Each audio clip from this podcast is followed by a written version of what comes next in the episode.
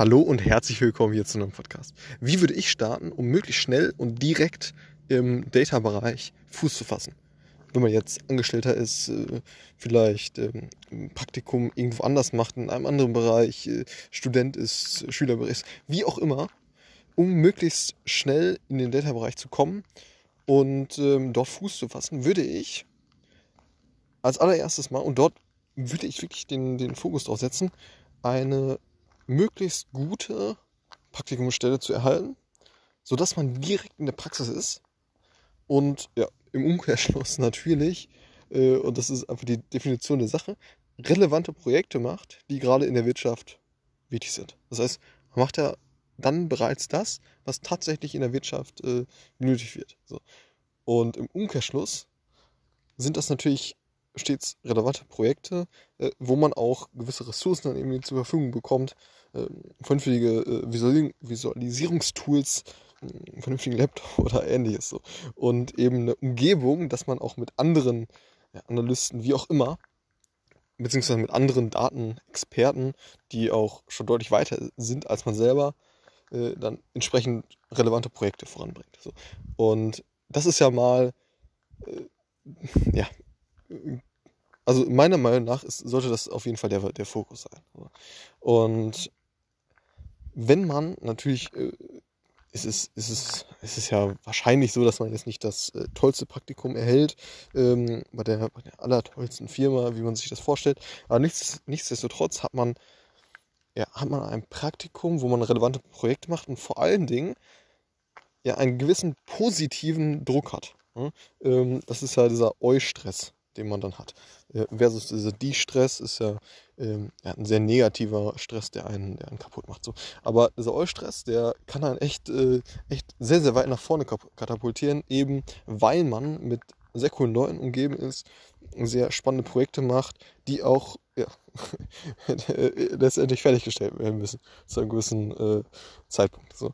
Und ja, auf jeden Fall, warum rede ich da so lange drüber? Weil das eben meiner Meinung nach der Fokus sein sollte, möglichst schnell in die Praxis zu kommen, obwohl man, obwohl man noch gar nicht so einen Background hat.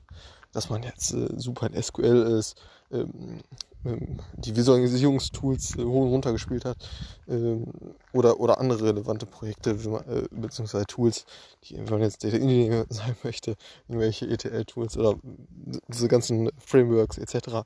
Äh, durchgespielt hat. So, sondern erstmal möglichst schnell dann ein Praktikum zu bekommen, äh, in dem Wissen, dass man eben noch, ähm, ja, noch ziemlich am Anfang steht und natürlich nicht das, äh, nicht das tollste Praktikum in dem Bereich erhält, nichtsdestotrotz in, an relevanten Projekten arbeitet, mit ja, hoffentlich coolen Kollegen. So und wenn man, wenn man das hat und dann noch ein wenig Zeit hat, bis man, äh, bis man dann das Praktikum macht, dann kann man sich natürlich auch so Themen widmen wie ja, dass man das, dass man wirklich die Sprache spricht, ne? dass man das Data Literacy, also diese Daten, ja, ähm, das Datenverständnis so, ähm, einfach deutlich, deutlich weiter ausprägt, indem man irgendwelche Videos schaut, äh, Blogbeiträge äh, äh, sich, sich durchliest oder auch Podcasts hört, etc. Ähm, dass man, dass man das Data Literacy Thema eben gut versteht, beziehungsweise ja, mitreden kann bei solchen Themen. Und äh, ganz zentraler, äh, ja, eine ganz zentrale Fähigkeit, die eben über, über all die Positionen im Data-Bereich hinweg äh, äußerst relevant ist. Das habe ich schon sehr oft, sehr oft betont, ist SQL. So. Und ähm, ja, warum? Ja, weil alles über Datenbanken geht. Und die meisten Datenbanken sind eben relationale Datenbanken. Das heißt, man ist mit SQL sehr gut aufgehoben um mit Daten zu arbeiten, diese zu aggregieren und letztendlich dann ja, wertschöpfend äh, zu visualisieren, in Modelle zu packen oder zu transferieren, wie auch immer. So und was dann äh, noch, noch natürlich äh, ganz, ganz cool ist, wenn man, wenn man dann so Visualisierungstools äh, vielleicht drauf hat, kommt natürlich darauf an, in welchem, in welchem Bereich du jetzt Fuß fassen möchtest. Ne? Je nachdem kann man sich dann aussuchen, okay, ähm, schaue ich vielleicht, äh, ich mir vielleicht Airflow an oder äh, wie auch immer. Ne? Das, das wäre jetzt ein Beispiel für Data Engineering und äh, genau, dass man sich da eben ausrichtet und grundsätzlich weiß, wo, wo, worüber man spricht. Äh, nichtsdestotrotz ist es natürlich so, dass, dass man sich nicht in dem, äh, in, dem Währungsgespräch verkauft hat, als jemand, der äh, ja, schon alles verstanden hat und äh, äh, genau, weil dann äh, fliegt man natürlich in der Probezeit raus. So. Äh, sondern es ist ein Praktikum, wo, wo, wo, ganz klar, oder wo beiden Seiten eben ganz klar ist, okay, da, da geht es jetzt darum, dass, dass, dass man Einstieg hat in den Datenbereich und vielleicht einen gewissen Vorwissen in bestimmten mathematischen Themen oder Statistikthemen optimalerweise, vielleicht, äh, vielleicht aber auch BWL-Background, wie auch immer.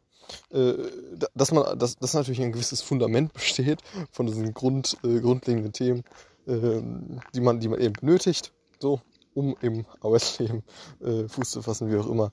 Äh, aber natürlich für beide Seiten klar ist, okay, der hat jetzt nicht, der, der, der, der, weiß jetzt nicht genau, wie man jetzt SQL ähm, ja, sehr äh, effizient verwendet, wie auch immer. So, und das ist natürlich beiden Seiten, beiden Seiten ganz klar und äh, ja, entsprechend ähm, sollte das dann natürlich kommuniziert sein. Genau. Und das, äh, ne, da, da, da geht es natürlich jetzt darum, okay, welches Tool wird da verwenden, in welcher Position und so weiter, kann man sich natürlich erkundigen und dann eben dieses Datenverständnis einfach deutlich erweitern durch die verschiedensten Ressourcen.